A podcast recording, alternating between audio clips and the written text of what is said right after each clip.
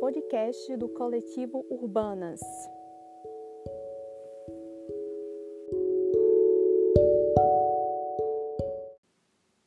Eis o mundo que tenta nos reduzir. Existir já não é o suficiente e são muitas as formas de resistir. Episódio de hoje: Para além da resistência.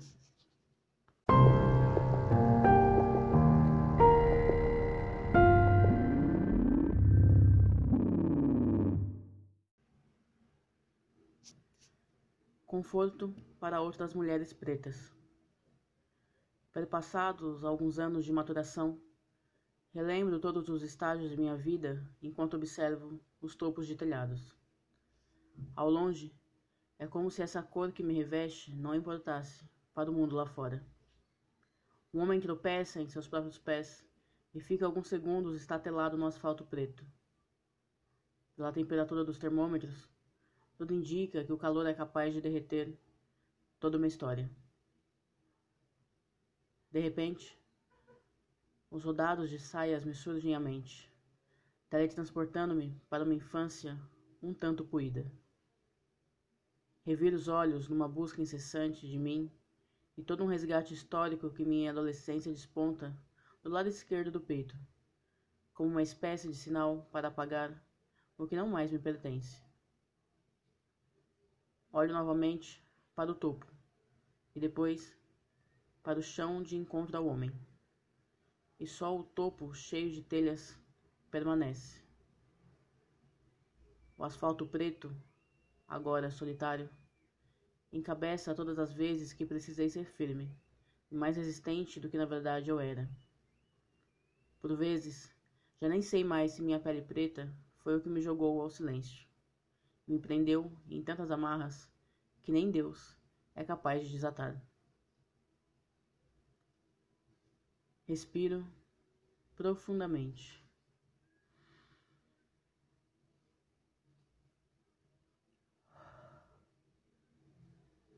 Se eu pudesse um dia gravar em um monumento algo de conforto para outras mulheres pretas, talvez eu diria algo como: O medo é uma dor persistente, capaz de cavar buracos dentro de um peito confuso. Mas se tiver que viver jogando terra para cobrir as lacunas, deixe ao menos uma pequena brecha para se lembrar de respirar, enquanto você mesmo se desenterra da lápide social na qual a humanidade fez questão de enterrá-la. Ninguém é tão forte quanto você. Ninguém é tão resistente quanto você. E ninguém jamais poderá superar o seu legado como uma mulher preta, que reviveu tantas e tantas vezes como uma fênix cinza. Sim, era isso que eu diria para outros corpos pretos, como o meu. Um texto de Maria Vitória.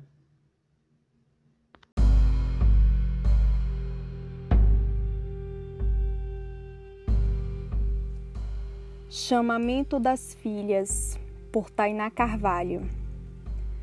O caos das espécies levanta essa poeira de sujar as mãos, lavar as mãos, sujar as mãos, lavar a casca que suja o sangue anêmico e apático, a cor endêmica que escorre pelas pernas.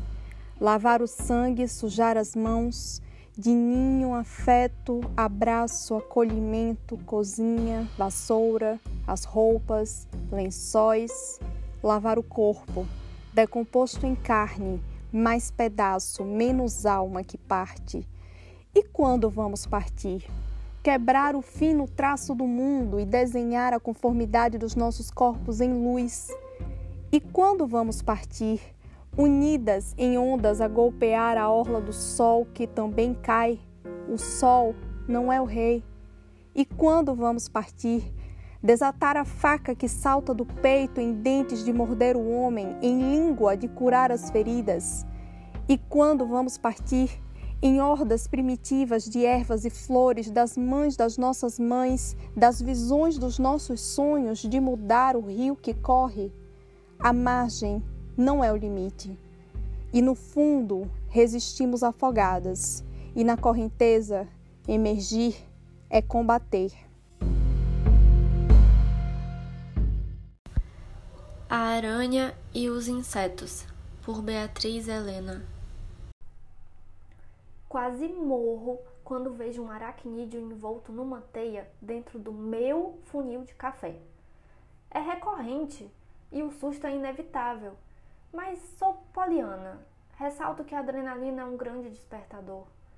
As aranhas insistem no cone de plástico.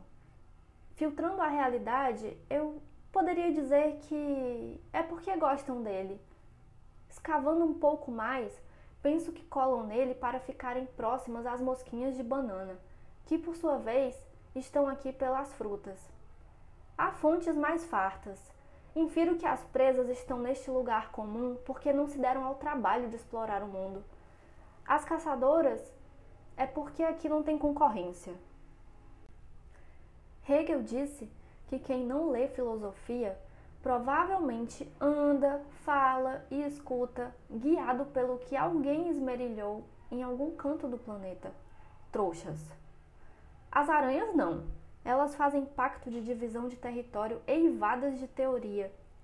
As mosquinhas andam em bando para sobreviver, mas indiferentes a mosquitos, formigas e outros vulneráveis. Ambos desacreditam na empatia entre diferentes. Burros. Além disso, todos pagam cotas de vidas frágeis ao octopus em troca de comidinha. É como se cada espécie fosse um país da América Latina ou simplesmente um grupelho brasileiro colonizado. O mesmo sociólogo disse que o inferno está cheio de boas intenções. Pois bem, eu acho que ele quis dizer burrice, mas de que nos vale o pessimismo? Para trás, desgraças, para frente, evoluções.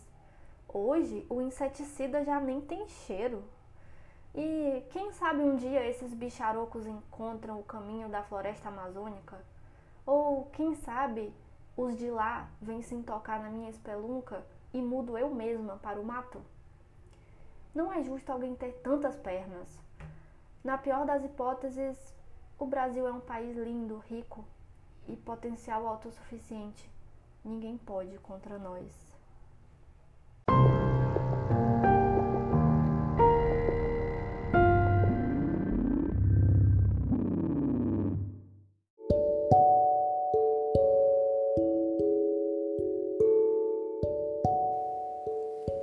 E esse foi o primeiro episódio do podcast Palavra na Palavra. Esperamos que tenham gostado. Inscrevam-se na nossa newsletter para receber todo o nosso conteúdo de forma gratuita. O link está na descrição desse episódio. Até a próxima edição!